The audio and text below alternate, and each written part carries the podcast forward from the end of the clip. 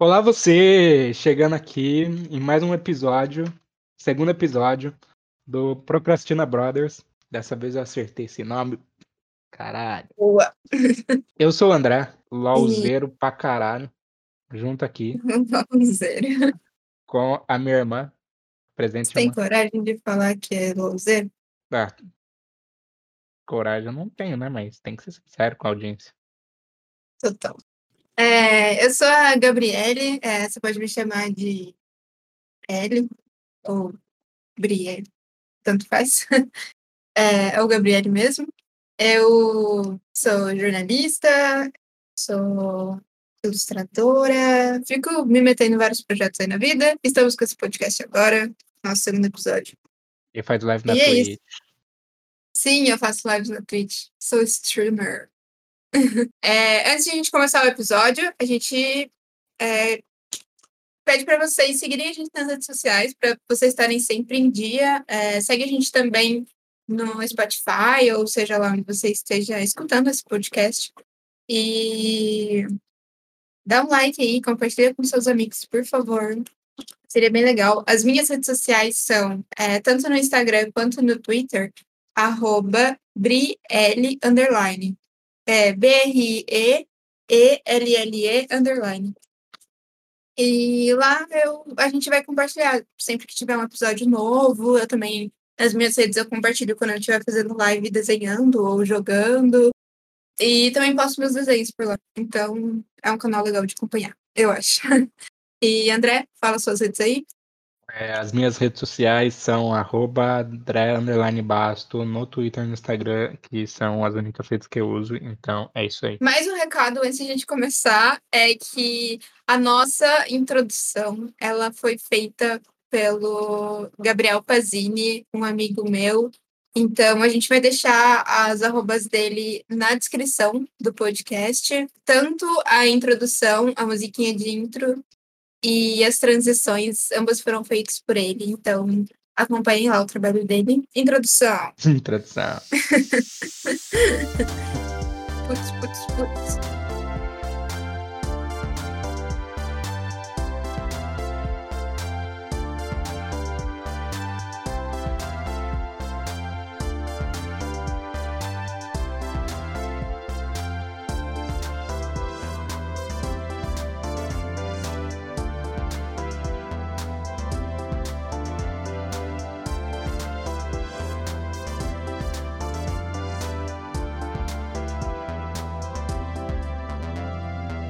Então, o tema desse episódio O tema desse episódio é que eu fechei nove jogos ano passado e eu fechei mais jogos que o meu irmão. Uma coisa que nunca aconteceria. Eu achava que nunca ia acontecer na Isso. minha vida. E esse é o tema desse episódio. E como vocês estão aqui, vocês viram no título que o tema desse episódio é aprenda esse método de como fechar vários jogos em um ano. Exatamente. Infalível. Esse método é Não, fique preso dentro de casa. durante uma quarentena. Exato. Nossa, fiz um barulho estranho agora com a boca.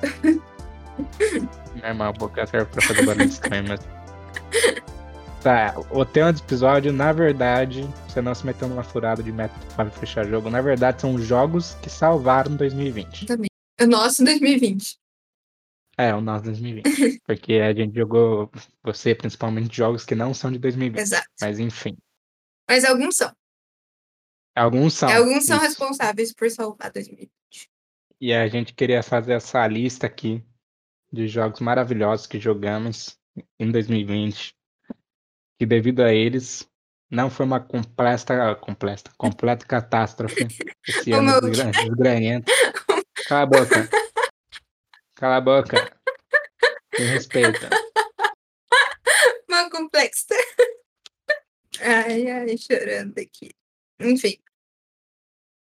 Eu acho que a gente pode começar, porque o episódio de hoje a gente vai ficar discutindo é, um tema específico igual o anterior. A gente só vai ficar puxando os jogos. É, eu, o primeiro jogo que eu fechei em 2020, eu lembro que eu não comecei em 2020 ele. Inclusive, eu lembro de estar jogando no ano novo. Tipo, no primeiro dia do ano eu tava jogando ele, comendo salpicão com farofa. Curioso. É isso. E eu lembro de estar, tipo, lá no quarto com o meu irmão e com meu primo vendo, e eu estava jogando Batman Arkham Asylum. Batman Arkham Asylum foi o primeiro jogo que eu fechei em 2020. E eu gostei muito. Foi o primeiro jogo que eu joguei da série Arkham do Batman. É, eu, eu lembro que você me indicou esse jogo porque eu gostei muito de jogar Homem-Aranha. Esse eu joguei em 2019 mesmo. E, tipo, foi o jogo que eu fechei, acho que mais rápido, assim. O primeiro jogo que eu fechei bem rápido. E fiquei apaixonada por, principalmente pelo rolezinho de ele.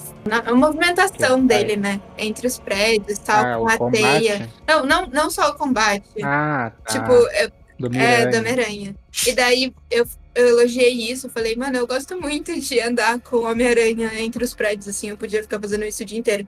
Daí o André virou pra mim e falou, tipo, ah, você sabe que esse jogo ele é muito inspirado nos Batmans, né? E tipo, a movimentação é meio parecida.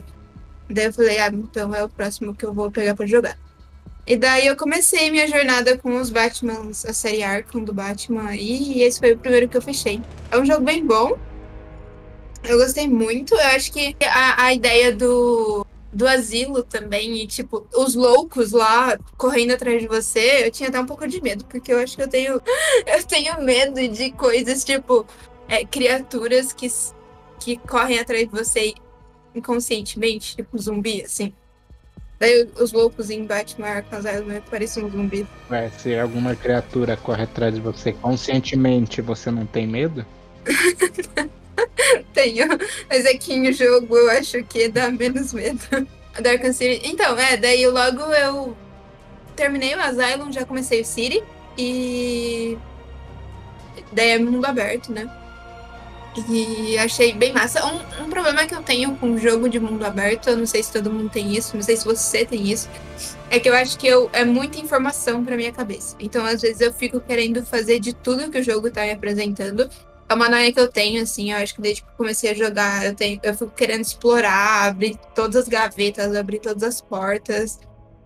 É, eu não quero, eu não quero perder os detalhes. E num jogo de mundo aberto, isso me deixa muito noiada. Eu fico tipo, muito ansiosa até, sabe? Daí eu fico me sentindo meio burra, porque é muita informação pra minha cabeça e eu não sei se eu consigo filtrar aquilo direito. Então, tipo, você tem a sua missão principal, mas você também tem, sei lá, aquela, aquela task secundária que era o telefone tocando. Uhum.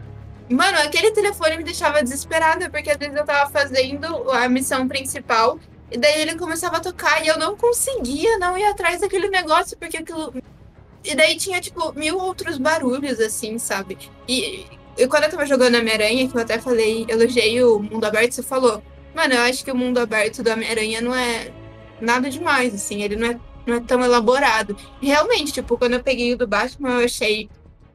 Era mais elaborado, mas era muito mais informação pra minha cabeça. Eu acho que eu fico meio maluca com isso. Mas, ao mesmo tempo, eu gostei muito. É, de novo, dessa movimentação dele na cidade. É, a própria cidade em si, eu gosto muito do combate do Batman, da série Arkham do Batman, eu acho muito da hora. É, agora eu tô jogando, mas isso já seria pulando pro final, mas só pra fazer um comentário. Eu tô jogando Arkham Knight, né? E, tipo, dá pra perceber também a evolução do combate. O combate fica muito bom no Arkham Knight. Enfim, a série Arkham do Batman eu, foi os primeiros jogos que eu joguei, assim, em 2020, tirando Knight. Não, então, é. Os Batman's Arkham, né? O que, que dá pra dizer aqui? Ah, é muito interessante porque o modo história. É, eles sabem muito bem, eles souberam muito bem, porque eu é, tra traduzir essa, as histórias e os personagens dos quadrinhos para dentro do videogame. Porque e é, o forte desses jogos do, do Batman são muito a história, porque a história são muito, as histórias né, de cada um são muito boas. Os jogos de super-herói é, nem sempre foram, sabe, é, bons, bons. As pessoas jogavam e achavam muito ruins, mano. E, sei lá, alguns jogos do Homem-Aranha salvavam, mas fazia tempo desde que lançou né, o Batman Arkham sei lá, em 2000 e pouquinho, 2010, sei lá, 13, por aí é, que não tinha um jogo de super-herói que as pessoas falavam que era bom, que era da hora, sei lá, tinha uma boa história. Sim. E eles souberam com, muito fazer é, isso funcionar com o, a, a, gameplay, a história E, por exemplo, o combate é muito bom do, do Batman, assim, sabe? É, tem um botão de ataque, um de esquiva e outro para você contra-atacar ataques assim no meio, sabe? Dos inimigos. A questão do, do que eu falei do Homem-Aranha, né? Do, de não ser tão desenvolvido. Eu lembro quando eu tava jogando o Arkham Asylum, né? Não, o Arkham Asylum não, perdão, o Arkham Knight, que é o Sim. último. É, eu queria, eu pô, as missões secundárias me cativavam pra caramba, sabe? Me davam vontade demais de jogar, porque, tipo, é, no modo história principal tem esse e esse vilão, mas naquela missão tem aquele vilão, e naquela tem aquele, naquela outra também tem aquele, sabe? Então, tipo, eu queria enfrentar todos esses vilões e. E as missões eram boas, davam vontade de fazer, sabe? Já as do Homem-Aranha. Não, total. É, é uma coisa que eu gosto muito no, nos Batmans, assim, eu acho que desde o Asylum tem. Me corrija se eu estiver errada, mas acho que tem todos. Que a, a, quando ele, sei lá, fica drogado por causa do, do espantalho. Gabriel, você está incentivando o uso de drogas aqui no podcast. Porque o espantalho, ele usa alguma, algum tipo de toxina no Batman e tem aquelas missões dele do espantalho gigante, assim. Eu acho que tem mais de um jogo uhum. dele isso, né? E, tipo, meu, essas missões são muito boas. Eu, eu real, eu ficava genuinamente com medo, mas eu. Não tem mais um, não, é só na eu, eu, tipo, real, gostava uhum. muito de jogar essas missões. Ah, sem falar também que os Batmans, os jogos, né, eles são recheados de easter eggs. Nossa, tem easter egg em tudo que é canto, de tudo que é personagem que é possível ter. E tudo que é crescimento das histórias do Batman também. E eu, eu, no Night também, uma missão que, tipo, tem em todos, mas que, que são as secundárias do Charada, mas que eu gostei muito de jogar no Night foi é, essas missões do Charada mesmo, que tipo, tem a do carro lá. Inclusive o André estava do meu lado quando tava jogando. Eu fiquei, tipo, muito entretida. Eu falei, mano, eu não vou abandonar essa missão, que é, tipo, secundária. Eu vou conseguir jogar esse negócio. Que é com o carro, né? Inclusive, tipo, no Night tem uma coisa que eu tô tendo que aprender na marra, que é aprender a controlar carro, mano. Porque eu sou muito ruim com isso em videogame. Verdade. e o Night, ele tem muita missão com carro, tipo, Batmóvel é essencial pro jogo. Uhum. E, é, e eu tô tendo que jogar, tipo, me virar aqui com esse carro. Já me ferrei várias vezes. Se eu tivesse que colocar um problema nos jogos do Batman, é os bagulho do charada. Vai tomar no cu, que bagulho chato, mano.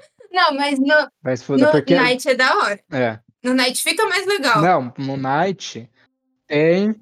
Não, tem seus momentos interessantes. Porque... Mas tem uns não, é total, mas nos anteriores eu achava todos insuportáveis. Ficar pegando troféuzinho, é. mano. Nos anteriores eu não fazia, tipo, além dos troféuzinhos, e que eu nem pegava todos, eu ignorava, assim, as coisas do charada. Eu falava, mano, o que que é isso? Eu só tava me Não, não, não. É que no Night, eu acho que você não chegou ainda. Acho que você vai fazer todas as quests dele lá, vai estar tá mal curtindo. Daí vai chegar numa parte que você. Ele vai ameaçar sair na mão com você, daí você fala, agora eu vou meter porrada nesse filho da puta. Daí ele fala, quer saber? Não, vai lá pegar meus troféuzinhos lá fora. Daí, se você pegar. Se você pegar todos, a gente vem aqui e resolve isso aqui, hein? Sabe quantos troféus tem? 270, porra!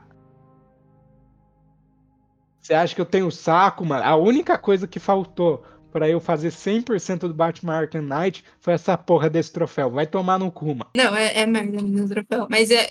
Uma, eu nunca tinha curtido uma missão do Charada como eu curti no Night, então. Acho que foi isso que eu quis dizer, pelo menos, em relação a charada. Só pra encerrar daí dizer que não preciso nem falar o como esses jogos né, do Batman influenciaram a indústria do videogame, né? Porque basicamente, além de é, muitos jogos hoje em dia que não são nem super-herói usarem o combate do jogo, é, é, muito difícil fazerem um próximo jogo de super-herói sem usarem esse combate. O próprio Homem-Aranha que saiu depois, sabe? usa do combate, de diversas coisas que tem no, no Batman, usa muito como modelo o jogo do Batman. Não, e dá pra perceber. é, acho que voltando nesse exemplo do Homem-Aranha mesmo, dá para perceber no Homem-Aranha vários elementos, não só a movimentação dele, é, o deslocamento dele entre os prédios, mas, tipo, é, é isso que você falou, o combate, é, tem inúmeros pontos, assim, que você percebe a semelhança entre os Batmans e o Homem-Aranha que veio depois. Eu não lembro se eu, eu comentei, mas eu abri aqui para ver. O Batman Arkham Asylum foi lançado em 2009, é, dia 25 de agosto de 2009, já faz mais de 10 anos. O Batman Arkham City foi lançado em 2011, dia 18 de outubro de 2011. E o Batman Arkham Knight foi lançado em 2015, dia 23 de junho de 2015. Fica aí as datas. Eu até esqueci de falar, que eu acho que é uma coisa importante, que é que, tipo, eu sou uma pessoa que eu nunca joguei tanto videogame quanto eu joguei em 2020. Tipo, eu falei que eu fechei mais jogos que o André em 2020, mas eu real, nunca tinha jogado tanto, assim, e nem me conectado tanto com videogame. Então, tipo, o meu irmão, ele serviu meio que de curadoria para mim, na verdade sempre foi. É, desde pequena eu tive um pouco de contato com videogame, mas porque o André sempre jogou muito e eu jogava às vezes, tipo, via que ele tava jogando e falava, ah, deixa eu jogar. E daí, tipo, era de vez em quando, sabe? Daí eu falava, não, vai tomar no seu. Não, você era bem bonzinho, na verdade. Você tá tentando fazer uma imagem de mal aí, mas você é... sempre foi um irmão bem bonzinho. E daí o André, ele sempre, tipo, tentou me explicar as coisas, assim, pra jogar. Tanto que ele. A gente teve um Game Boy. E daí o André jogava muito. Daí eu lembro que no Game Boy, o que eu jogava era Mario e Sonic. Eu lembro de ele me emprestando os videogames, sabe? Mas eu nunca tive uma conexão muito profunda, assim, de tipo, a minha infância foi jogar muito videogame, assim. E o André teve isso. E daí eu lembro que a primeira vez que eu. Além de, tipo, Mario Kart na infância, que era o que a gente mais jogava na época do Wii, a primeira vez que eu, que eu comecei a pensar assim, não, eu vou jogar um jogo aqui para fechar, para jogar e conhecer a história inteira dele e fechar o, o game. Acho que foi Life is Strange que já foi no PS4, e daí o André falou: é, lançaram um jogo aqui, eu acho que você vai curtir a história. Daí o André comprou pra mim, e daí eu joguei, daí eu chorei muito jogando. Fiquei, tipo, muito entretida, e daí eu pensei, mano, acho que videogame é um negócio da hora. E daí depois disso eu peguei The Last of Us e, nossa, eu já gostei demais da história, tipo, fiquei apaixonada pela história, pelos personagens. Daí eu comecei a jogar mais videogame, peguei o Homem-Aranha. Então, tipo, foram poucos os jogos que eu peguei para fechar. E daí 2020 foi, tipo, o ano que eu falei assim: não, eu quero jogar videogame, eu quero conhecer mais esse universo, eu quero é, entender mais sobre videogame mesmo, quero conhecer diferentes jogos, é, diferentes histórias. Tanto que eu acho que vale fazer esse jabazinho, não sei. Acho que não conta como jabá, porque eles têm uma audiência muito maior que nossa, só que, tipo, foi essencial, assim, na minha experiência além do, da curadoria e do apoio do meu irmão, assim, é que quando eu decidi que eu ia começar a jogar mais videogame, eu descobri o DNM lá do Omelete. Eu, eu fiquei, vou me informar mais através deles. Comecei a ouvir o podcast, o Ping, e aprendi demais a respeito. Enviei até uma pergunta pro, pro pessoal do Ping que falando que eu tinha começado a jogar videogame fazia pouco tempo e se às vezes eu me sentia atrasada em relação a isso, sabe? Como tem muito jogo lançado, muita gente que joga game desde pequeno, é, às vezes eu me sinto perdida, assim, sinto que eu, eu perdi muita coisa, que eu tô atrasada nesse rolê de ser gamer.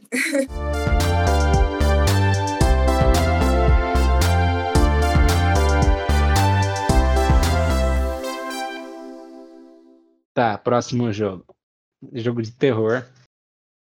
E eu não sou o maior jogador de jogos de terror. Eu não gosto de jogar jogos de terror. Não é que eu não gosto, mas eu não jogo muito jogo de terror. É Hellblade Senua's Sacrifice. Não, eu não, vou, eu, eu não tenho muito que falar sobre o jogo da gameplay, mas a gente tem uma história com esse jogo, né? Não, é, é assim, ó. Eu, eu tava suave lá, pá, tranquilão, vendo minha vida. Daí chega minha irmã insuportável, começa a falar, nossa, olha esse jogo, tá com promoção, metade do preço. Eu falei, nossa, que legal, né? Daí ela começou a falar assim, compra pra mim, compra pra mim, compra pra mim, compra pra mim. Ela nunca mais parou. Mas não foi isso aí a história. Foi tipo, eu tava, eu tava na internet, assim, pesquisando sobre os games, já tava meio interessado em jogar videogame. Acho que foi em 2019 isso, porque ele me É. deu de presente esse jogo. É, então, em outubro de 2019. Não, mano, não, não, não, não. Eu te dei de presente, mas acho que foi lá por presente. janeiro, porque. Que eu comprei. Porque foi atrasado, foi atrasado.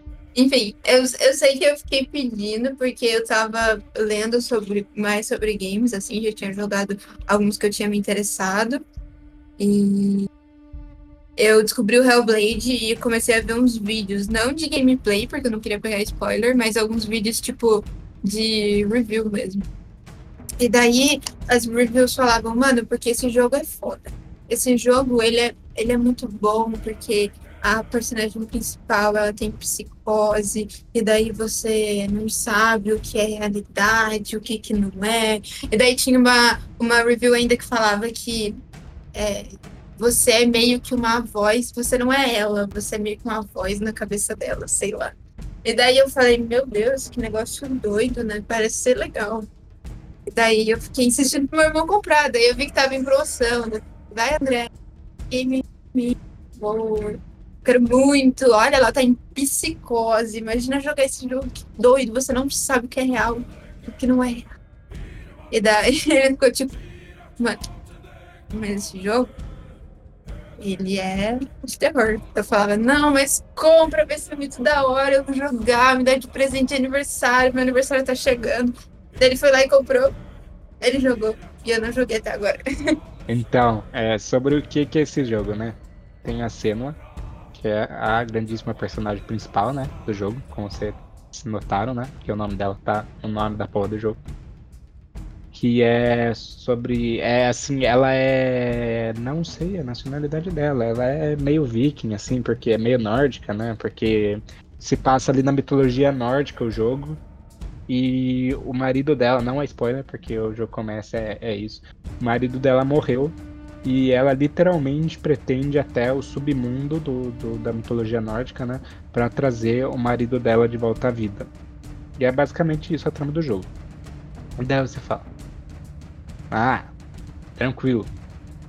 Mas é um jogo de terror. E o fato da personagem ter. é, Eles recomendam que você jogue de fone de ouvido, né? Por quê? Você me pergunta. Porque ela tem, como a Gabi disse, né? Ela tem psicose. Né? E o que que isso quer dizer? Que é, qual que é o nome exato, Gá? Não É tem um esquizofrenia, nome, né? não é?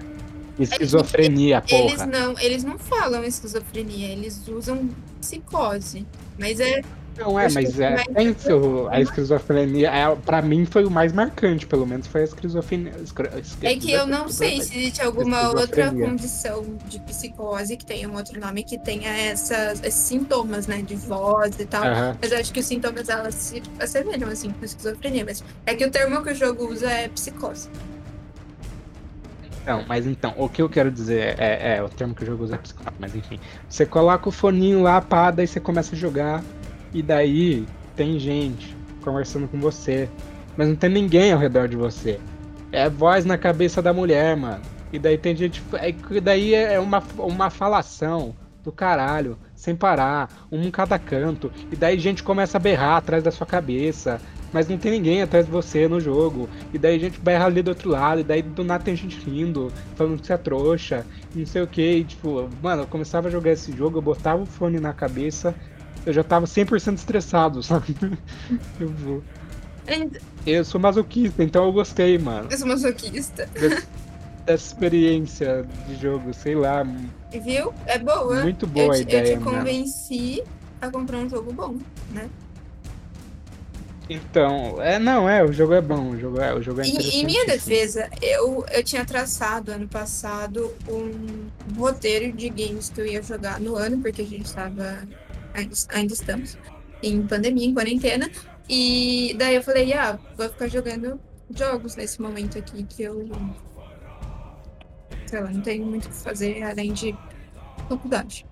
E trabalhar, enfim. E daí eu, eu, junto com meu irmão, inclusive, a gente traçou um roteiro pra eu jogar, né? De games. Daí eu comecei com os Batman, mas eu vou continuar falando dos jogos que eu joguei. E daí eu tinha colocado Hellblade nessa lista. Só que eu tinha colocado Hellblade logo depois de The Last of Us, parte 2. E sei lá, eu acho que é suicídio fazer isso, né? Eu vou falar um pouco mais de The Last of Us Parte 2, mas que mexeu muito com a minha cabeça. Imagina eu sei lá, jogar Hellblade depois desse game, que eu fiquei muito mal depois. Enfim, a gente se aprofunda mais tarde em Last of Us.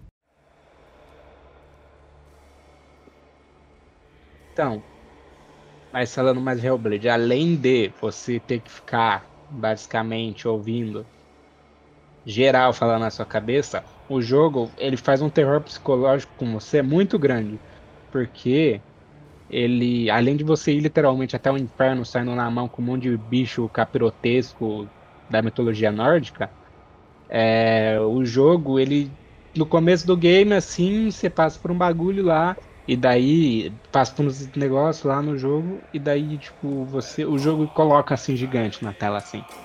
Se você morrer. É, você tem uma mancha agora aí na sua mão. Toda vez que você morrer, essa mancha vai se espalhar cada vez mais pelo corpo da Senua. Se essa mancha chegar à cabeça, o jogo vai acabar para sempre. E daí você fica tipo, caralho, eu não posso morrer, mano? Daí, porque, tipo, pra quem. Eu não sei se todo mundo que joga, que vai ouvir esse episódio, tá familiarizado né, com os conceitos de videogame. É, basicamente, é, quando você morre no jogo, atualmente, pelo menos no jogo, ele tem o, o, que a gente chama de checkpoint, né? Então, quando você morre no momento, você volta nesse checkpoint. E o que esse jogo tá querendo dizer é que se você tá, sei lá, por exemplo, quase fechando lá o jogo, lá no finalzinho, e daí essa tal dessa mancha chega na cabeça do, do da Senua, que vai ser game over na questão não que você vai voltar no checkpoint, você vai ter que jogar desde o começo tudo de novo, porque já era, acabou, se fudeu, esgotou suas chances aí. Então, e, mas eu não sei se é verdade isso. Eu não, é, tem que, acho que tem que pegar o jogo, chegar no comecinho e ficar se matando para ver se isso daí é, é real, sabe? Porque ah, vai saber, às vezes é só um, um terror psicológico pra cima de você, mano eu não, não fiquei dando mole no jogo pra ver se deu que, tipo, eu morri, morri pra caralho. Toda vez que eu morri ficava mais nervoso que o anterior, sabe? Mas eu consegui fechar o bagulho sem essa porra chegar na cabeça, essa mancha aí do, do capeta. Essa mancha de limão no sol aí dos infernos chega na cabeça, tá ligado? Hellblade Shanua's Sacrifice possui uma mecânica de permadeath, morte permanente com perda de progresso. Shenua foi marcada pelas trevas e tem uma mancha escura no braço que cresce à medida que você acumula mortes no jogo. Se você morrer demais e a mancha chegar na cabeça, é game over seu e seu progresso será apagado. Aí, ó, é oficial. É que pariu. Aí, então, ó. Tenso, mas o jogo é muito bom. O jogo é brabo.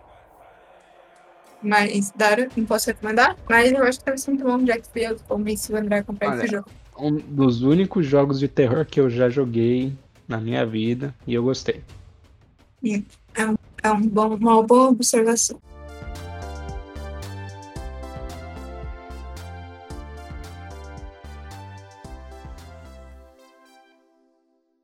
Minha vez, eu acho que agora a gente vai entrar num dos jogos que é o mais. Sequência de jogos que eu mais gostei e mais me aproximei dos personagens. É... Na verdade, eu só joguei jogos muito bons em 2020. É, de novo falando, foram todos curadoria do meu irmão.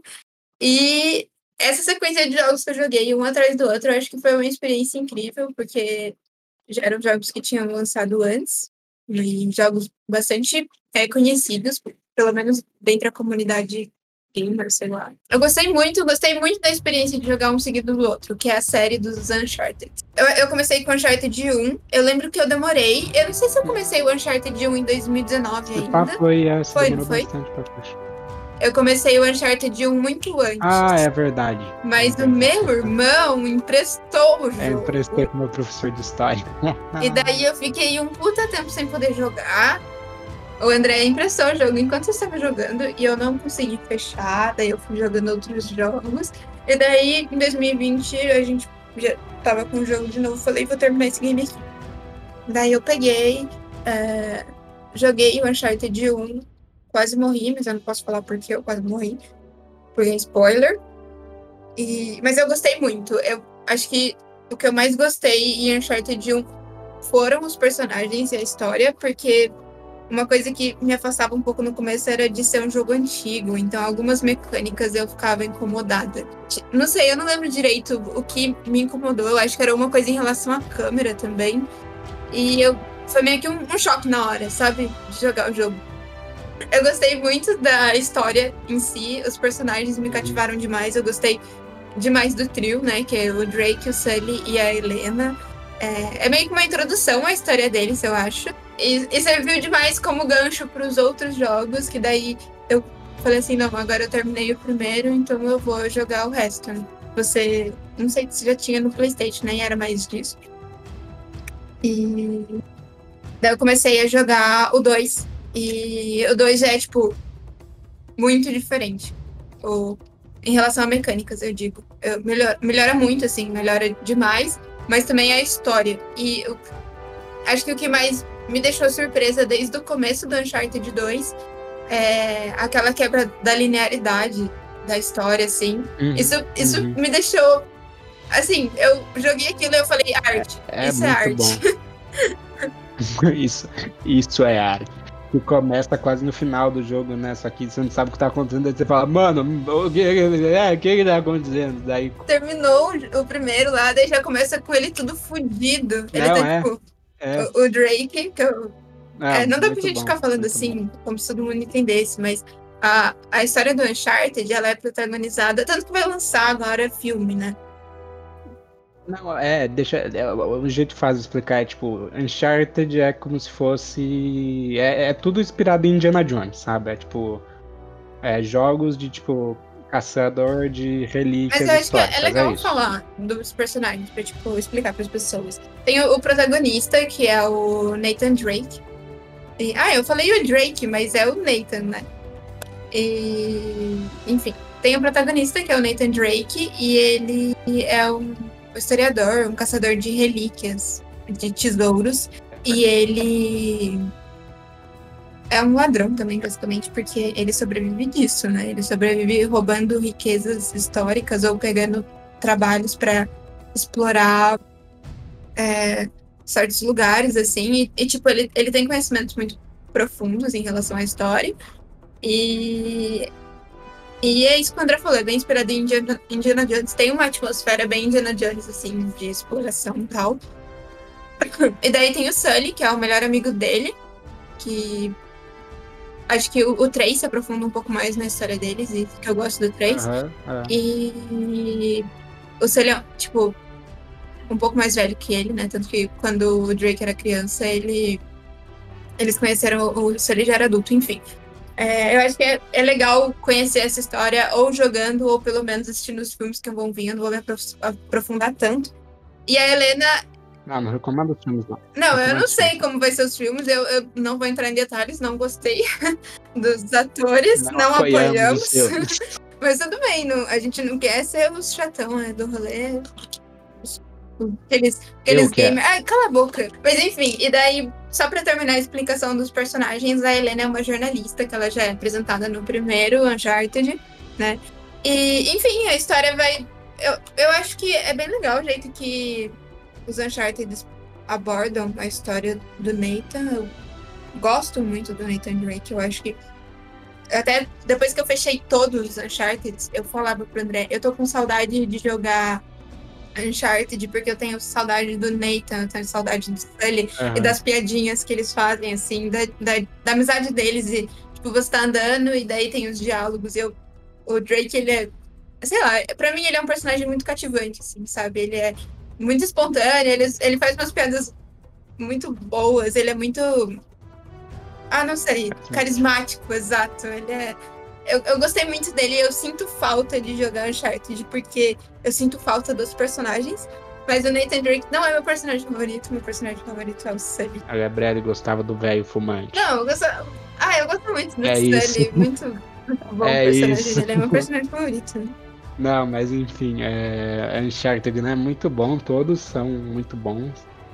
Tem uns que são melhores que outros, né? Mas enfim, vale, todos valem a pena você jogar. Eu, né? eu acho que, tipo, só pra adicionar a mesma coisa também, é que essa experiência que eu tive não é a experiência de todo mundo, né? Eu joguei um jogo atrás do outro. Então eu. É, sim. Eu.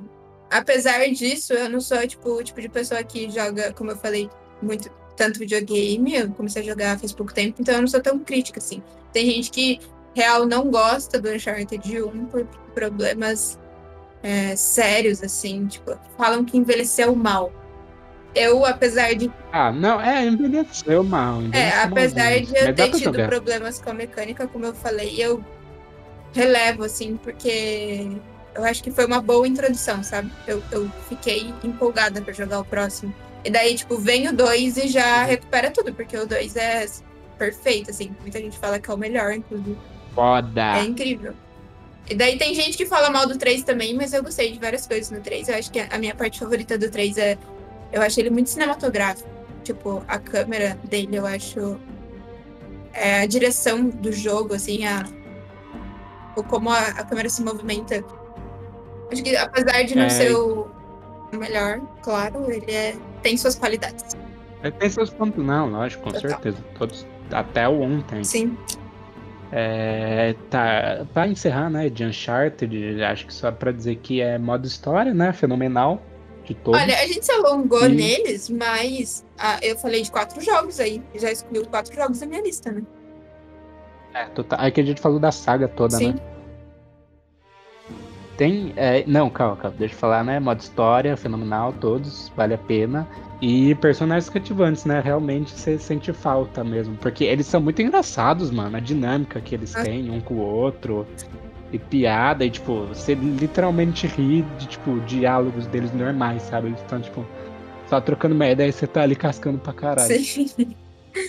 E a ação do jogo é muito boa. A Uncharted, porra, a ação do- dos jogos são excelentes. É. Tem cenas. É um dos jogos que tem momentos assim específicos que eu. Assim, é muito foda, você, é muito deixa- foda. você É. guarda assim na sua cabeça. Meu, quando eu tava jogando essa parte desse jogo, é, dinamismo. Eu acho que tem, tem momentos em Uncharted que tem um, um dinamismo muito bom. Ah, o próprio começo do 2, que você tá escalando lá o, o trem, eu já, eu já fiquei. Já achei incrível. Desde o começo. Ah, o 2 o dois é perfeito, desde o começo, sério. Tipo, no começo você já fica. Mano, muito bom. Então, é que mais de Uncharted? Tem a DLC, né? Que eu acho que cumpre bem seu papel a DLC também de Uncharted. E vale a pena também. Enfim, a DLC eu joguei mais pro final do ano. Eu joguei ela depois de jogar The Last of Us Part 2.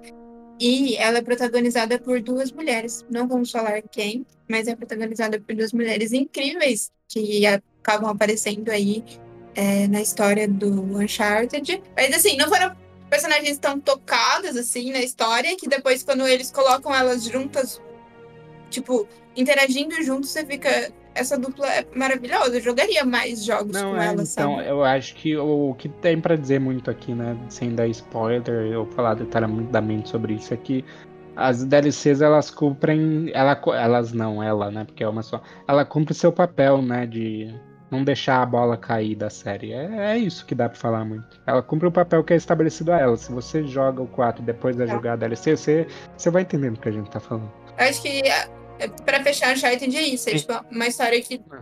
eu gostei muito do final que eles deram. Eu, eu gostei muito do 4 e no momento que ele veio, assim, ele é um jogo mais recente. Acho que tem mais desses elementos de. Esses jogos A's mais atuais, com é, um, um gráfico muito mais realista, é, bastante cinematográfico também. E acho que é, sabe esses jogos AAA que é, é muito coisa de exclusivos da, da Sony, assim, do PlayStation. Tem uma, uma semelhança entre esses games. E ele já vem com essas características, assim. E ele tem uma história. Ele fecha muito bem a saga, né? Ele, ele fecha com chave de ouro, digamos assim. Uma história que, tipo, pegou uma geração inteira de gamers. Pra mim não foi, não teve. Olha, pra mim que não teve tanto esse apelo emocional, eu já amei, já me emocionei jogando. Foi incrível, assim. Fiquei muito entretida. Joguei bem rápido também, eu acho. E imagino pra quem acompanhou essa saga e meio que viveu anos com ela, assim, sabe? Cresceu junto com o lançamento dos jogos.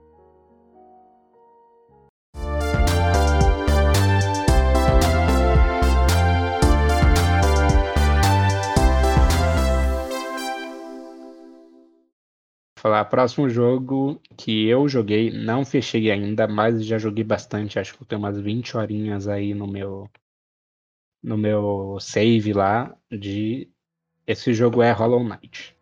Isso vai ser rápido, porque não tem muito o que falar sobre Hollow Knight, né? Não tem muito o que falar sobre Hollow mas... Knight. Não, eu acho que não. Eu acho que dá pra fazer uma apresentação concisa boa muito rápido de Hollow Knight. Mas... Tá, vai, vai. Porque o, o modo história de Hollow Knight como de qualquer outro Souls, é muito confuso, é muita pouca informação. Você entende o mínimo do mínimo, entendeu? O bagulho dos, de Souls é que Souls, para quem não sabe, é uma categoria de jogos que basicamente é um inferno na Terra. Você vai ter que jogar, é muito difícil, entendeu? Você vai não vai conseguir passar nenhuma parte de primeira. Você vai ter que jogar no mínimo umas 10 vezes para decorar todos os movimentos do, dos chefões, para daí você conseguir passar. E, e é isso, mas. Isso é, é. A, o significado de Souls. O jogo de Souls é isso. É, é isso, é isso. Abre lá no Google Souls, definição vai ter isso. É, mas é um puta Souls, é um Souls muito diferenciado, até onde eu sei, posso estar falando merda, porque eu não jogo quase nenhum Souls. Posso. Mas é um 2D, é um Souls 2D, o que já é bem diferente e que com certeza vai afastar muita gente. Mas é um Souls 2D muito bom a jogabilidade é top. E tem elementos de Detroitvania também, que é top. E a trilha sonora é ótima também. É... E, e, acho que é isso. Os combates, tipo, as lutas de chefões, eu acho que eles sabem desenvolver bem o jogo. Tipo, a progressão no jogo é muito interessante. Você fica com vontade de progredir o jogo. Você vai sentindo bem, tipo, nossa, agora eu aprendi essa habilidade, agora eu tô muito mais foda. Mas você nem tá. Mas você sente que você tá, entendeu? Tipo, ah, quero jogar esse jogo mais 20 horas seguidas para ficar mais foda aí, para conseguir fazer aquilo que eu não conseguia fazer aquela hora do jogo lá. Sabe? É, é, é brabo, é brabo, vale a pena. Eu que não sou um jogador assíduo de Souls, recomendo Hollow Knight, sabe? Eu acho que só pra gente é, não, não ficar falando de termos assim é, difíceis aqui, nem todo mundo entende, o, o Souls, o gênero Souls, ele nasceu com o jogo Demon Souls em 2009, mas ele ficou mais popular com Dark Souls. E daí ele é considerado tipo um subgênero de games de RPG. E ele traz mecânicas mais específicas de combate e é, aqui onde eu tô lendo agora é um combate baseado em atributos limitados. Não sei como isso funciona em Hollow Knight. Enfim, eu acho que esse é o resumo aí. Dá, não sei se ficou estranho o que eu falei. Acho que é bom falar isso. Não sei o que você acha. É. Eu acho que o pessoal que sabe o que é Souls sabe disso, e o pessoal que não sabe, sabe. Não vai saber nem o que é Dark Souls, tá ligado? O Demon Souls. Não, a definição popular é difícil pra caralho, você não vai passar de primeiro, você vai ter que jogar 10 vezes pra decorar a movimentação de chefões, daí se passa, você vai conseguir. Mas continue é falando de Hollow Knight. A definição popular. Jogo indie mais famoso. Já falei, é indie. Hollow Knight é indie, top, ajudem as indústrias Isso. indies. Hellblade eu não sei se é. Eu, eu tava vendo uma entrevista, é... não sei nem se não saiu. Não, quando a gente postar esse podcast, com certeza já vai ter saído. É uma entrevista que eu vi ela ser feita ao vivo na Twitch. É, com os desenvolvedores do jogo da Dandara, que é um jogo brasileiro, que não vai estar mais de graça na época também quando a gente esse podcast. E eles falaram, que eu acho que é uma coisa legal de falar sobre Hollow Knight, que tipo, quando eles estavam desenvolvendo Dandara, é, o Hollow Knight saiu, assim, uhum. no momento que eles estavam produzindo o jogo, e eles ficaram chocados. Tipo, de ser um jogo indie e, e tão elaborado desse jeito, uhum. tipo, as mecânicas que ele traz, uh, os elementos que o jogo traz, assim, sabe? Eles, eles real acharam incrível, assim. Eu, é uma entrevista que o pessoal do DN, de novo falando dele, o pessoal do DN me fez com os é, desenvolvedores do Zandara, eu acho que deve estar lá no YouTube deles. Enfim, assistam. Mas eu achei interessante. que é, é, é bom ver que, tipo, dentro dos indies também tem isso, né? De um jogo que impressiona, que movimenta também outros produtores. Ah, serve de inspiração, assim, né? Acho da hora.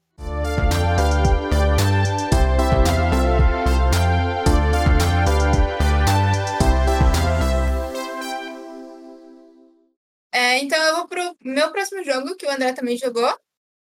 É um dos melhores. É um lançamento de 2020. Não é um jogo inteiro, né? Ele é um, não, é um tem jogo o tempo inteiro. de um jogo inteiro, mas é uma parte da história, não é uma história completa.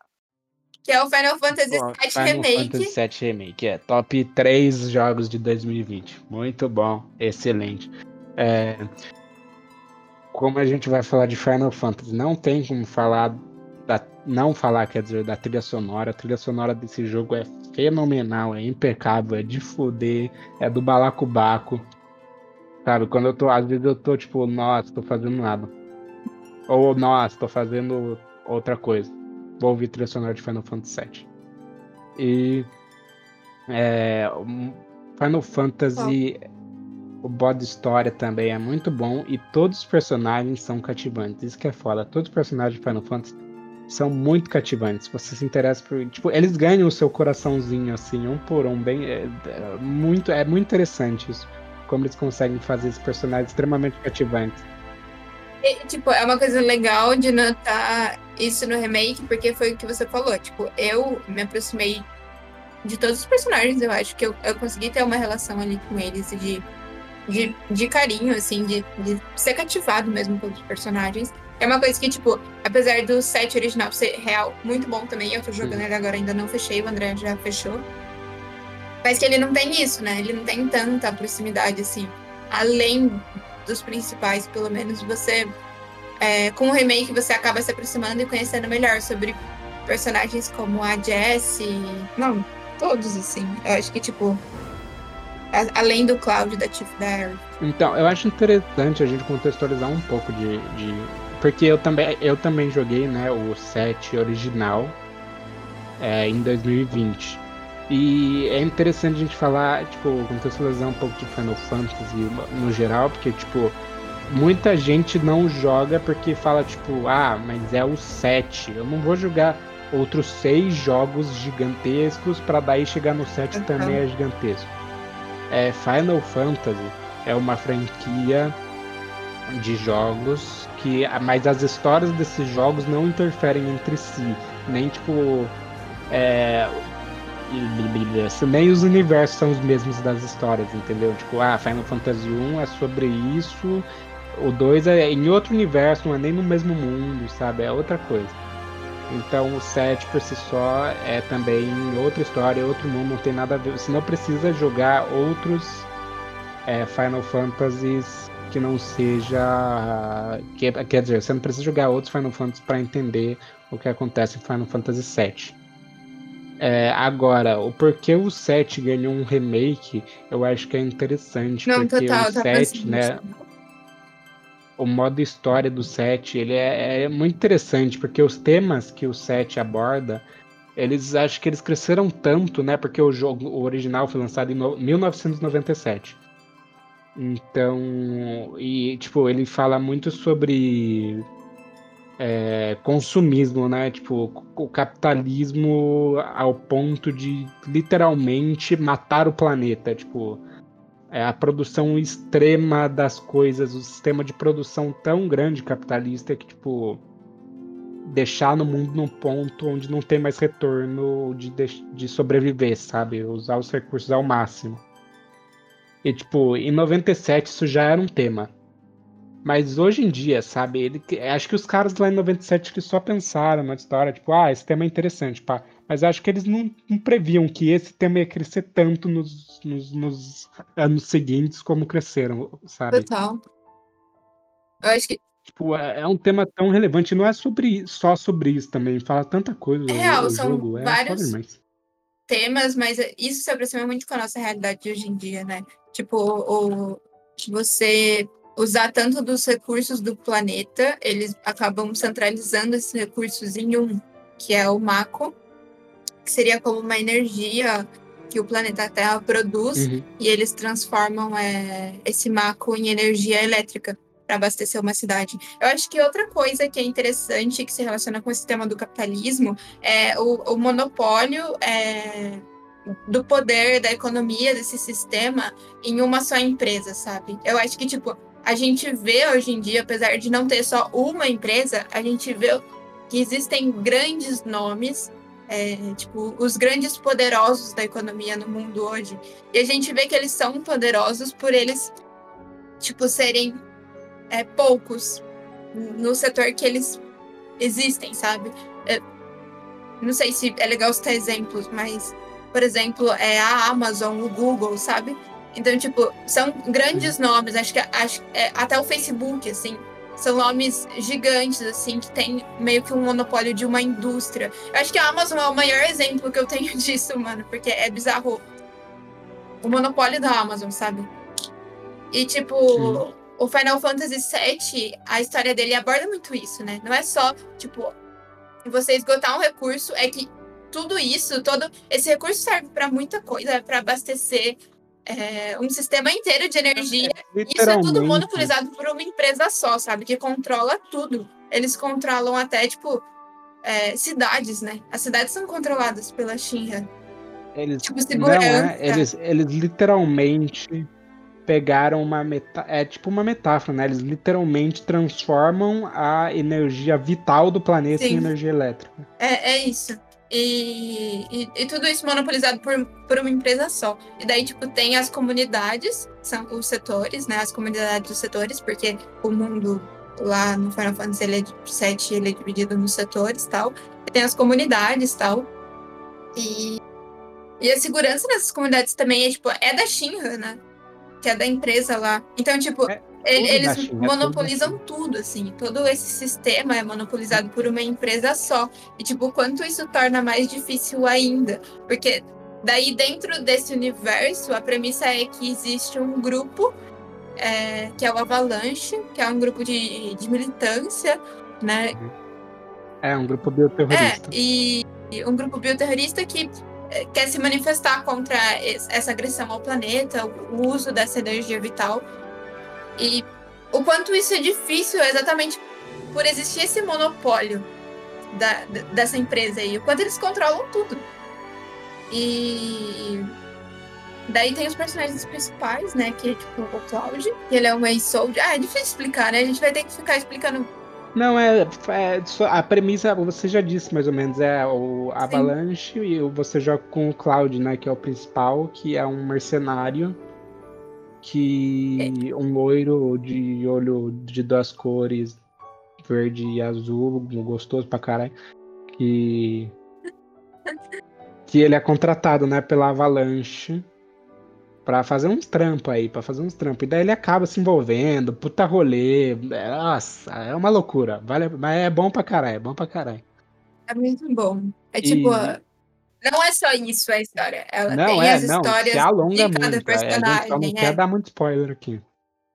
Ele, isso tem, isso é a história tipo do universo de Final Fantasy VII, mas também tem as histórias dos personagens em si. Em si. O Cloud tem a própria história dele. A... Os três principais, eu acho que é tipo Cloud, Tifa e Aerith, né? E cada a Tifa tem a, a história dela, a trajetória dela. A Aerith tem uma outra traje- trajetória dela. E daí também o remake, ele destaca os personagens ao redor que a gente falou. Tem o Barrett, que também tem a trajetória dele, tem o Ed, tem a Jessie, o Beats. Então, tipo, é uma história muito boa, é uma história que tem, tipo, muitos detalhes, é, que você vai se identificar. E o remake, ele, ele refaz essa história, ele traz essa história de novo pra gente de um jeito muito bem feito, assim, eu diria. Eu, eu não fechei ainda o original, mas eu tô jogando. E eu tô achando muito bom é, rever os conceitos. Tipo, rever a história como ela tinha sido feita lá em 97, né? 97. E como Uhum. ela, sabendo como ela foi refeita, sabe? Como eles se importaram com certos detalhes. Tipo, eu acho que isso já foi muito falado é, dentro da comunidade de games aí, mas é- é- vale a pena citar. É tipo, o fato de eles se preocuparem em trazer um combate de inspirado no combate. É, é interessante ressaltar esse, esse ponto, né? Porque o original ele é um RPG de turno, né? Que é tipo o Pokémon, o exemplo mais acho que mais popular que a galera vai saber, mas é agora você, você ataca, você espera seu inimigo fazer o movimento dele, daí você faz o seu, e assim você vai. E daí o Final Fantasy VII original era assim, mas o remake eles meio que remodelaram, eles tornaram mais dinâmico, eles não tornaram de turno, é, eles não fizeram combate de turno, mas eles fizeram um combate ali que faz um. Tem um dedinho ali no, no, no, no turninho, bem pouquinho, mas é, é, muito bom, é muito dinâmico o combate ali. Tipo, é... Dá pra perceber que a intenção foi fazer uma você, Você, é, tá tudo muito, muito fluido ali, a porradaria começou, você aperta um botão ali, dá uma pausa, assim, um pouco, começa tudo a mexer devagarzinho, você consegue analisar, tipo, o, o campo de batalha, pensar, tá, agora o que que eu vou fazer? Vou colocar esse personagem para fazer isso, vou colocar esse para fazer isso e esse para fazer isso, vai. Daí você bota tudo em ação, vai, manda ver, é muito bom. Acho que o que eu tenho para falar também que é bom aqui é um eu comecei, foi uma porta de entrada para mim. Não foi o primeiro Final Fantasy que eu tinha jogado, mas em relação a Final Fantasy VII, foi o primeiro jogo que eu joguei. Depois eu fui atrás do original, né? E eu acho que é bom, eu acho que é interessante. Dá para jogar o remake primeiro, que não é bem um, um remake, mas é, enfim, é, detalhes da trama dá para jogar o remake primeiro, mas eu acho que para você ter mais uma propriedade no assunto é interessante você correr atrás do, do original e do Crisis Core Não, também, total. que é um spin-off. Eu acho que vale super a pena é, correr atrás disso. Pra Porque... você entender tudo o que acontece ali na, na comunidade do Final Fantasy VII 100%, é, você tem que jogar esses outros jogos. Mas não é essencial se você não quiser. Não, também. eu acho que tipo, é legal porque, assim, como a gente falou logo que a gente tava começando a falar de Final Fantasy VII Remake, é que o que lançou do remake foi só uma primeira parte. Então, ele pegou aquele jogo de 97, que é inteiro, e dividiu. Quantas partes que vão ser? É, não, não faço ideia. Talvez quatro. Então, é, porque um ponto que a gente. Como a gente falou quando a gente estava começando a falar de Final Fantasy VII Remake, é que o jogo que foi lançado em 97, né, o Final Fantasy VII original, ele é um jogo inteiro e o remake que lançou ano passado, em 2020, ele é só uma primeira parte, que se passa em Midgar. E ainda vão ser lançadas as outras partes, que são a continuação da história, inspirada nesse original. É. É, contudo, tem aí as suas mudanças. A gente é, não teoria, pode entrar em detalhes, teoria. porque seria um spoiler, mas tem umas teorias aí de que é, algumas coisas mudaram nesse universo. Então, é interessante jogar. Eu, eu fiquei muito em dúvida se eu iria jogar o original ou não.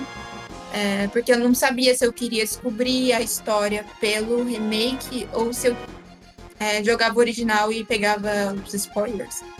Só que eu, eu decidi por jogar assim como meu irmão, porque como a gente não sabe como eles vão desenrolar na história, como eles vão é, trabalhar essa história, tem essas teorias de que algumas coisas foram alteradas. É, eu quero estar tá sabendo de como a história é no original para ver essas mudanças, para ter para ter esse conhecimento aí de ver, ah, eles mudaram nessa parte aqui. Eu acho que, tipo, uma coisa que eu pensei depois que eu comecei a jogar também é que é, não, não vai ser questão de experiência limitada se você já conhecer a história, porque eles estão fazendo um remake pensando que já tiveram pessoas que jogaram original, né? Então, é, não, você não vai ter a sua experiência limitada em relação ao remake se você jogar o original. Eu acho que até é mais interessante sim jogar tanto o original quanto pelo menos saber ou jogar também o Crisis Core. Eu ainda não joguei, mas eu pretendo. Se eu não for jogar, eu pelo menos vou tentar é, ter conhecimento de toda a história que se passa aí, porque também vai abordar um personagem importante para a trama que né, tenha isso ah, foi referenciado no remake. Enfim. Dá para falar de horas e horas sobre Final Fantasy, principalmente 7. Dá. Eu acho que eu vou deixar um jabá aqui também, outro jabá meu agora. Que eu tô fazendo uma série, né, de como eu falei, eu faço lives na Twitch. E eu decidi fazer uma conexão das lives de ilustração com as lives de jogos. Então, eu jogo Final Fantasy VII original em live. E quando eu vou fazer uma live de desenho, eu faço relacionada ao Final Fantasy. Então, eu tô fazendo uma série de fanarts, todas ao vivo na Twitch. É... Inspiradas em Final Fantasy VII, porque é um jogo que eu fiquei apaixonada. Que eu tive conhecimento através do remake e depois tô jogando agora o 7 e, enfim, me apaixonei pelo universo, pelos personagens. E é isso, se você quiser acompanhar esses lives aí no Twitch, é twitch.tv barra Brielle, é a mesma coisa que o Instagram e o Twitter, B-R-E-E-L-L-E, underline. Eu geralmente, tipo, com toda certeza eu faço lives desenhando a segunda e na quinta jogando, mas eu também posso aparecer uns outros dias aí. Então, é, e só para encerrar Final Fantasy também, é, é, muito bom esse primeira parte, porque ele te apresenta bem ali o começo da história, né? Cada personagem, o comecinho da história. E se eles vão seguir o resto do jogo no nos, nos próximos remakes, né? Se eles vão seguir o jogo idêntico ao original, não sabemos. Mas se forem seguir, se prepara que a depressão vem. Eu tô, eu tô com medo disso, que eu ainda não sei o resto da história. Um jogo, André. Ainda não sei o resto, o André me deixa nervoso. Eu já tô, eu já tô nervosa. Ah, no Band 7 tá foda. Enfim. Joguem. Mas joguem. Joguem aí. O remake é muito bom. Como o André falou, é tipo um dos melhores do. É, o universo. De 2020. Jogo que todo mundo é bonito nessa porra. Não, total. É lindo, o remake é muito bem feito o, o gráfico do jogo sem palavras. É, vale dizer que o André falou que a trilha sonora é muito boa. Foi ganhadora de Game Awards 2020 de melhor trilha sonora. Então, assim, é um puta jogão. Acho que não só salvou o nosso 2020, como. E ganhou o melhor RPG é, também. Total, é. Não só salvou o nosso 2020, como eu tenho certeza que salvou de muita gente. Tipo, foi um dos melhores do ano. Então, então, é, e só e para eu lembrei também rapidão, com certeza para quem joga videogame tem o vilão com tipo é, mais conhecido da indústria dos videogames, com certeza. Se você joga videogame, você já viu uma foto do do, do Sephiroth em algum lugar. E é, e aqui minha opinião se não for é uma das melhores, se não for a melhor, tem a melhor trilha sonora de vilão já feito na cultura pop, não é nem só nos videogames, na cultura pop falo mesmo. Entendeu? Acho que eu vou até colocar um trechinho pra galera escutar aí na edição. É muito bom essa merda.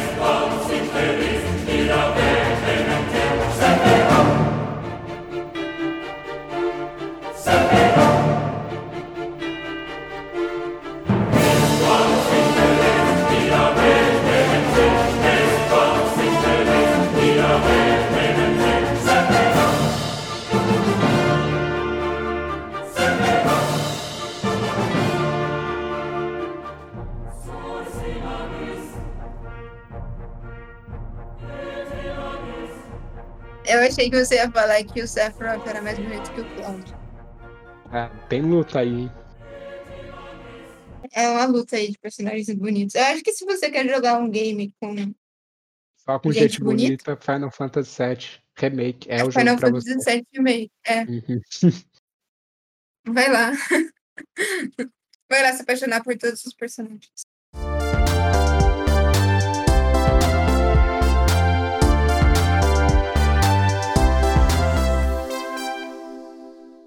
Tá, próximo jogo é Shadow of the Colossus, que eu joguei em 2020.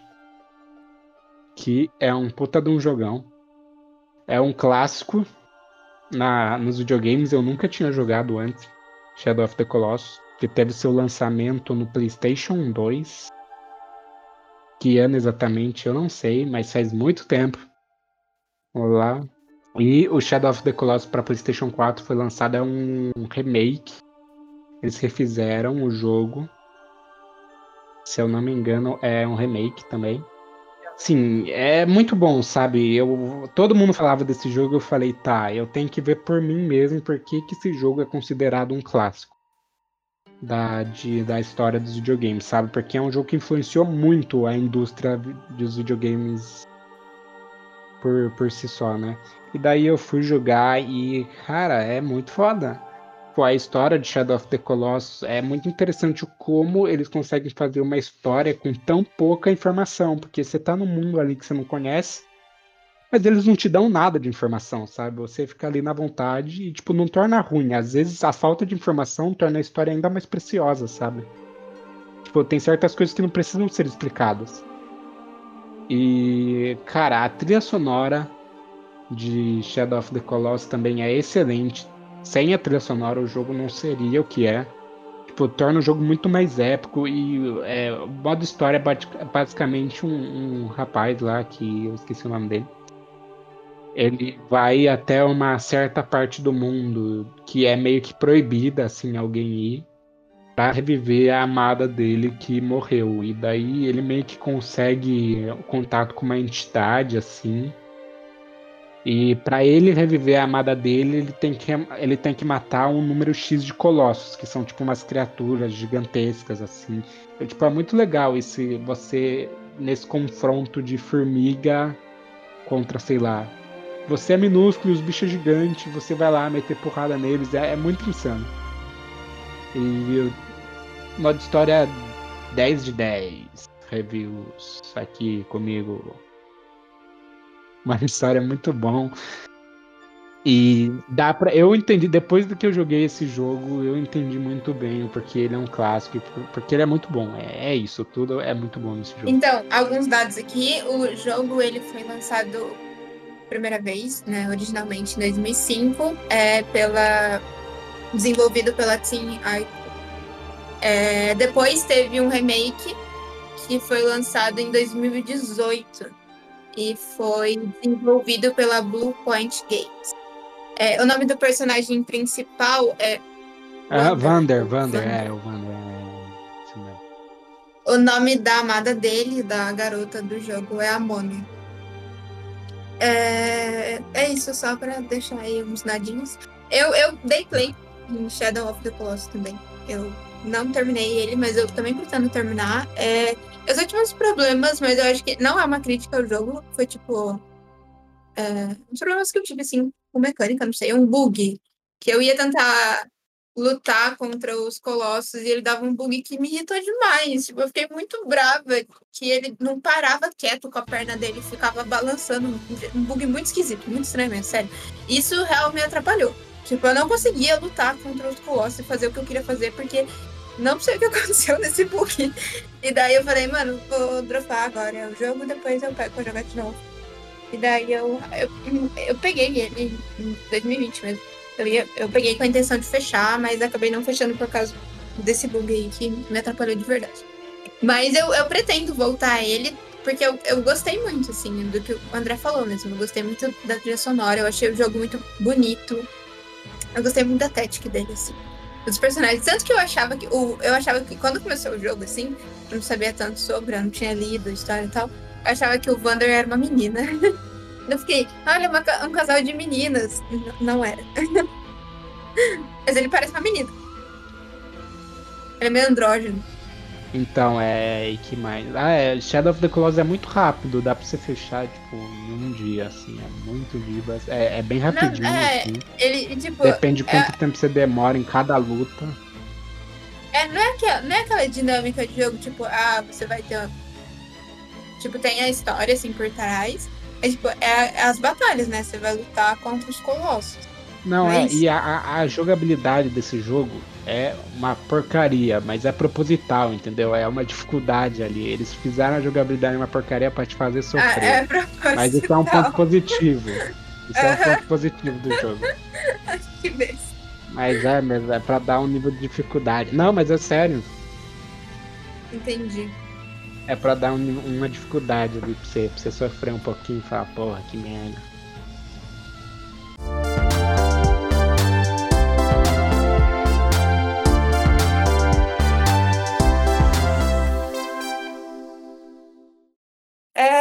Acho que indo pro último jogo antes das nossas menções honrosas, que é um jogo que eu não sei bem se ele salvou no 2020 ou se ele cagou na minha cara, me jogou no chão e me chutou. E você vai ainda falou, eu te amo. É, e eu, eu falei, é, é, eu acho que é uma relação muito tóxica. Obrigado por chutar na minha cara Obrigado. e cagar na minha Obrigado. cara. Obrigado por estragar o psicológico, fazer eu chorar por mais de uma semana seguida. Mas é isso, o nosso último jogo aí citado é Acho que muita gente já falou. Acho não, né? Muita gente já falou sobre esse jogo. É um jogo que ficou muito famoso. É uma sequência que ganhou aí um milhão de prêmios. Ganhou Game Awards de melhor jogo. E é The Last of Us Part 2.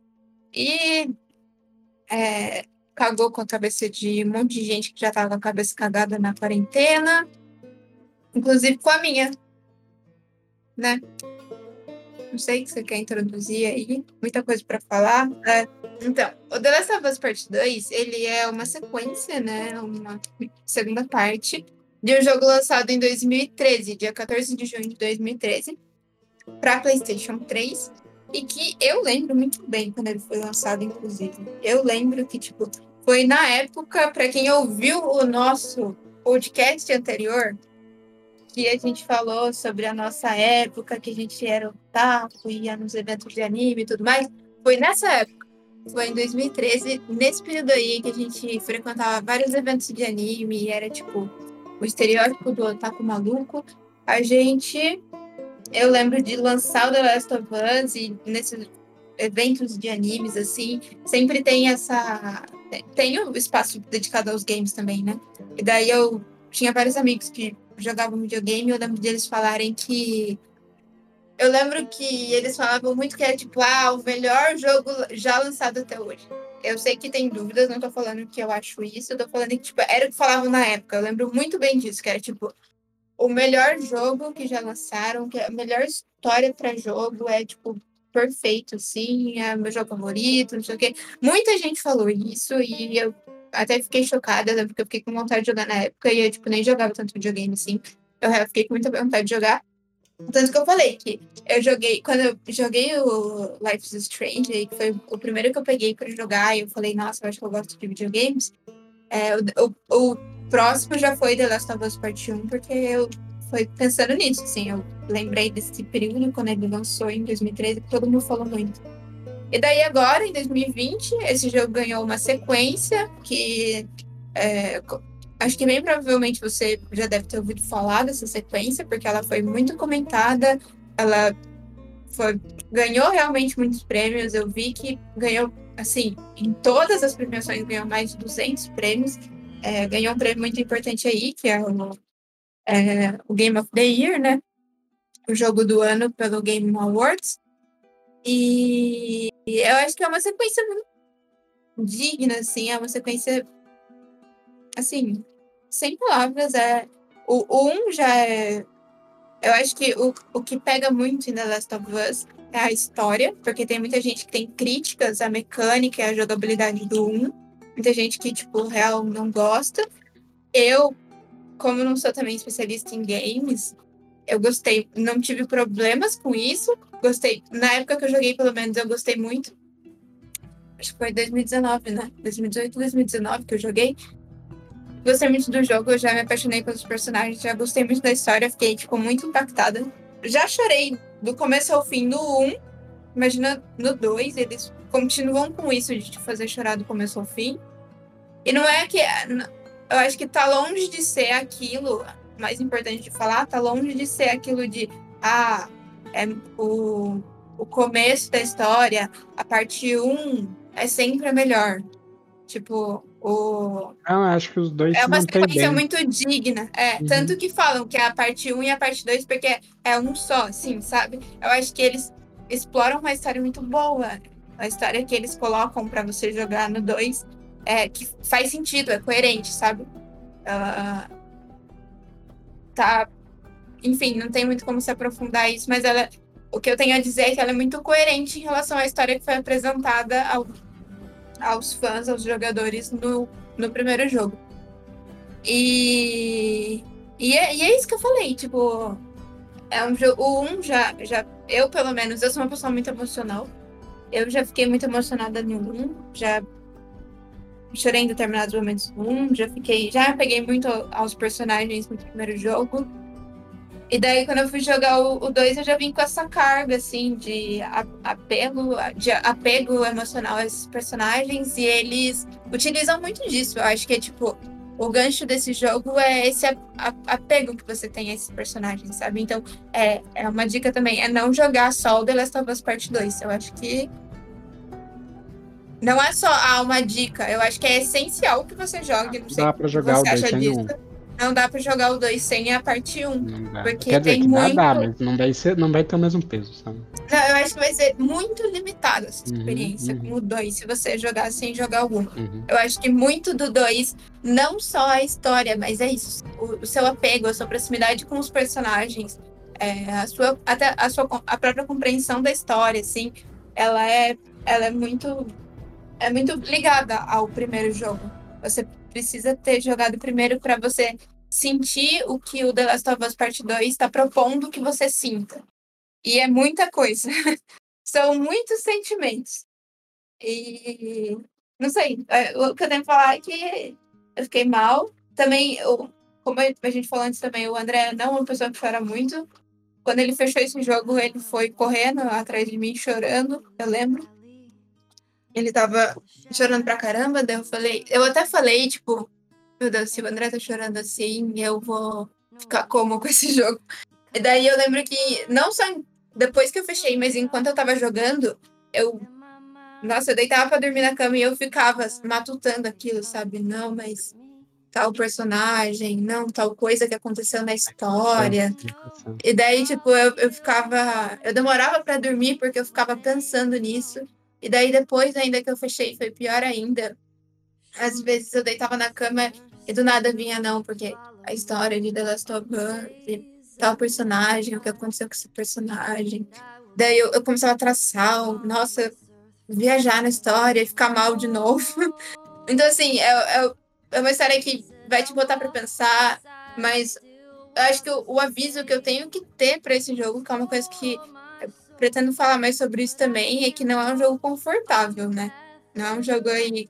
Foi como eu falei. Eu falei brincando, mas é, eu acho que sim, pode entrar na nossa lista. Tá na nossa lista de jogos que salvaram o nosso 2020, porque foi um jogo que fez a gente pensar em outras coisas. Fez a gente parar de pensar no que estava acontecendo no mundo naquele no, naquele nesse momento, porque ainda tem acontecido, né? Uma pandemia, é, questões políticas pesadíssimas. É...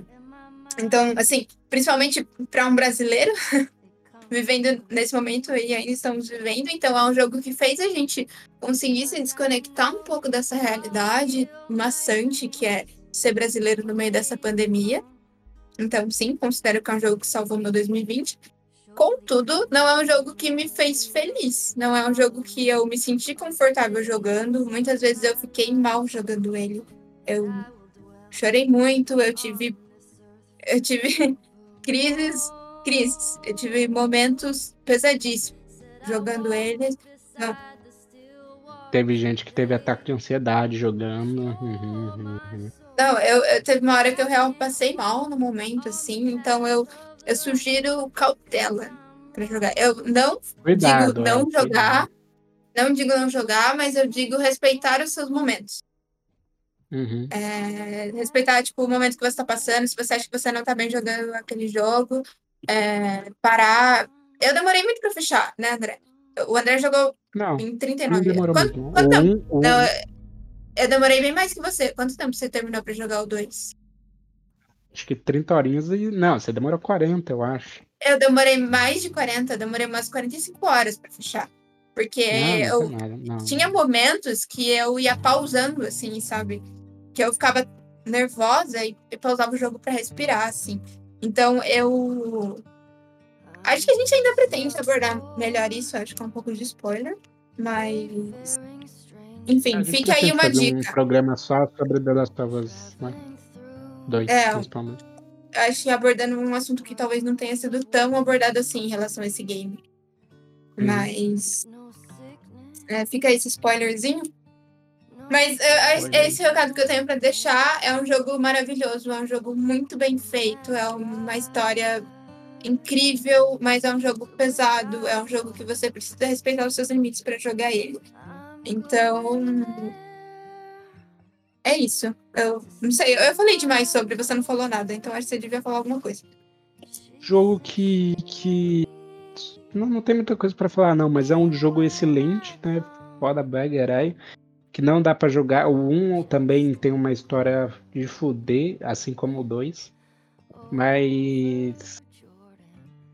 É, é, eu, eu não sei, o jogo me impressionou bastante, porque como era um jogo de fim de geração, eu não sei o que esperava, o que eu esperava, mas o jogo ele saiu e ele tinha gráficos impecáveis, assim, incríveis, incríveis. E pra mim, detalhes de jogabilidade, nova na jogabilidade, muitos campos mais que o que o 1 tem mapas maiores, sabe? Eu não esperava um jogo de final de geração assim tão bom. Eu acho que o The Last of Us Part 2 ele encerra a história do PlayStation 4 com uma cereja em cima do bolo, sabe? Tipo, não tem um jeito melhor de você encerrar uma geração de videogame sem ser como The Last of Us Part 2 encerrou a geração do PlayStation 4.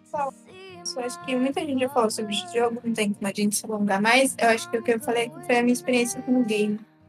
Foi um dos melhores jogos que eu joguei na minha vida, com certeza. É, Uhum, com certeza. o- acho que uma da outra coisa que eu tenho pra trazer é que foi a primeira vez que eu real é, me apeguei muito, mas tipo, muito mesmo. Eu cheguei a amar um personagem, assim, sabe?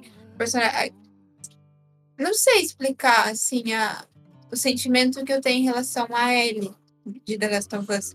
O primeiro já me trazia isso, mas foi o segundo que, que real fixou esse sentimento, assim. Eu me identifiquei em muitos momentos com ela, eu tive muita empatia pela história e pela trajetória dela. Eu sofri por ela, eu entendi ela nos momentos que eu não concordava. Então foi assim, eu senti que eu conhecia a Ellie nessa trajetória. Eu acho que o jogo ele faz a gente conhecer os personagens nas suas é, qualidades e defeitos, assim. E o, jogo me apresentando essa Ellie, eu realmente me apeguei a essa personagem. Acho que é, é a minha personagem favorita, assim, de histórias, de narrativas. A Ellie é a minha favorita. Então, eu acho que é por isso que eu também tenho tanto gosto por The Last of Us, por ter me apresentado essa personagem. Então, apesar de todo o sofrimento que ele me trouxe, ele também me apresentou uma personagem que eu amo muito e que, é, sei lá, fiquei muito feliz de ter conhecido a história dela.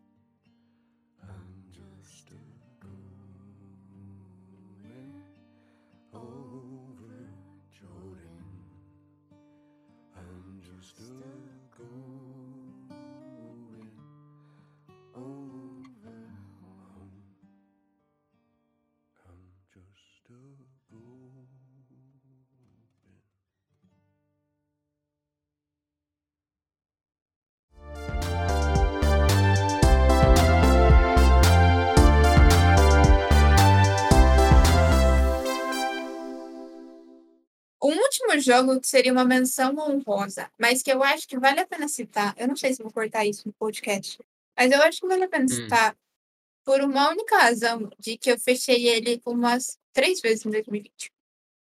Não, Não. que é Full Metal Alchemist Dual Não. Sympathy. Não falei nada errado, vou falar de novo. Full Metal Alchemist Dual Sympathy. Eu fechei esse jogo umas três vezes. É um jogo de Nintendo DS. Eu e meu irmão, a gente tem um Nintendo DS com vários jogos incríveis. E a gente gosta muito de Fullmetal Alchemist. Se você ouviu o podcast anterior, você sabe disso. E esse jogo, ele é um jogo ruim muito bom. Ele foi lançado em 2005. É um jogo para Nintendo DS mesmo. É desenvolvido pela Bandai. E é, é, é legal, sim, é muito legal, sério. Ele é baseado na história do primeiro anime, não do Brotherhood. Ele é baseado na história do primeiro anime de Fullmetal, que foi através desse jogo que eu fiquei conhecendo essa história, porque eu não assisti o primeiro anime deles. E, sei lá, muito gostosinho de jogar, eu acho que vale a pena quem tem tiver a oportunidade, dá para fechar bem rapidinho. E é isso aí. Menção honrosa. Menções honrosas minhas. É... Cyberpunk 2077. Um tapa na gostosa. Yes, baby. Thank you.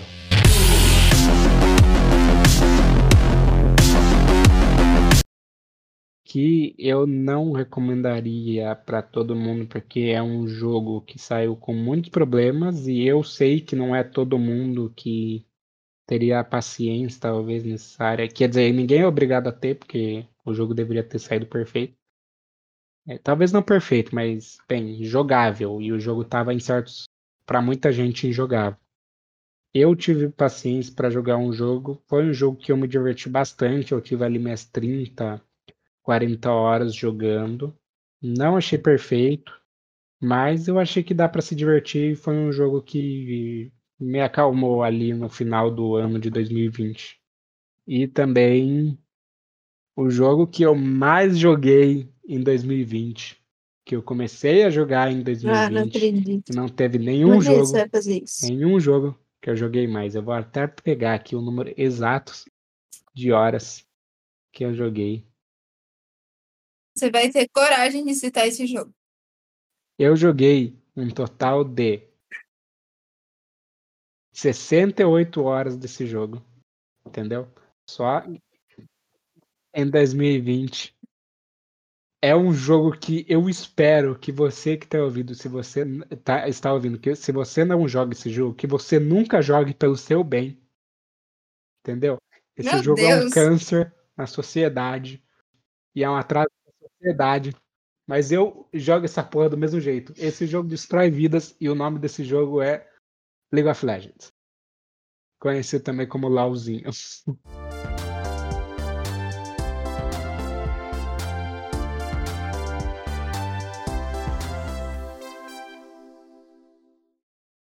Então, e bem, é isso, né? A gente falou pra caralho.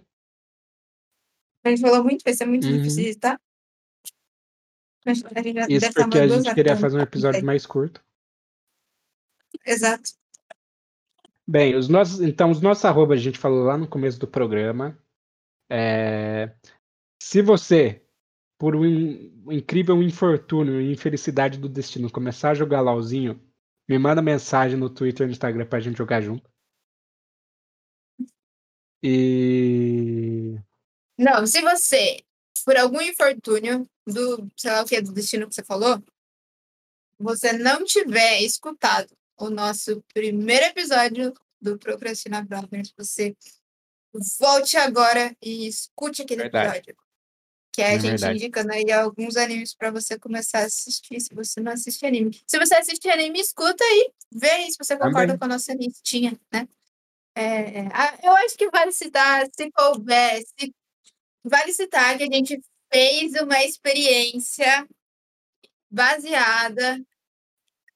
A gente fez uma experiência baseada no nosso primeiro podcast e foi a comprovação de que ela dá certo. Eu acho que vale a pena citar isso, que a gente pegou ali os. Aqui, vai. É, Uma experiência. A gente botou em prática a experiência do, do nosso primeiro episódio do podcast, porque lá a gente indica alguns animes para você começar a assistir, alguns que a gente acha que é, podem ser legais. A gente pegou esses animes e a gente fez a nossa mãe assistir. E ela amou. Ela gostou. É. A gente colocou ela pra assistir Boku no Hero, a gente colocou ela pra assistir Metal Alchemist, Shingeki, agora ela tá acompanhando os Ah, lançamentos. Nossa mãe é uma otaku.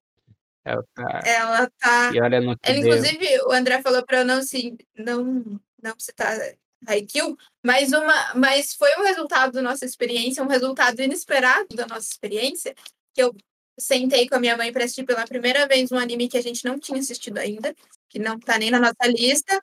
E eu falei assim, vamos assistir esse aqui, que é o Haikyuu, e minha mãe terminou o anime sem mim. Na verdade, assistiu Sim. sozinho. Sei. Ela assistiu sozinha. E eu achei um absurdo, assim. Então, foi esse o resultado da nossa experiência. Você tá mais que comprovado que se você seguir a nossa lista do episódio anterior, você realmente se torna um otaku fedido. É um fedido não, nossa mãe é muito cheirosa. Bem, é isso, né? Esse foi o programa, mais a minha, as nossas arrobas, principalmente a minha, né? Não estão lá para você mandar mensagem só caso você comece a jogar LOL. Manda lá se você quiser trocar uma ideia, é, sugestão. sugestão de tema, é, sei lá, manda lá. Indica, por favor, para seus amigos esse programa. É, se você gostou, se você não gostou, manda lá pro seu amigo e fala, olha que merda isso. Que cocô.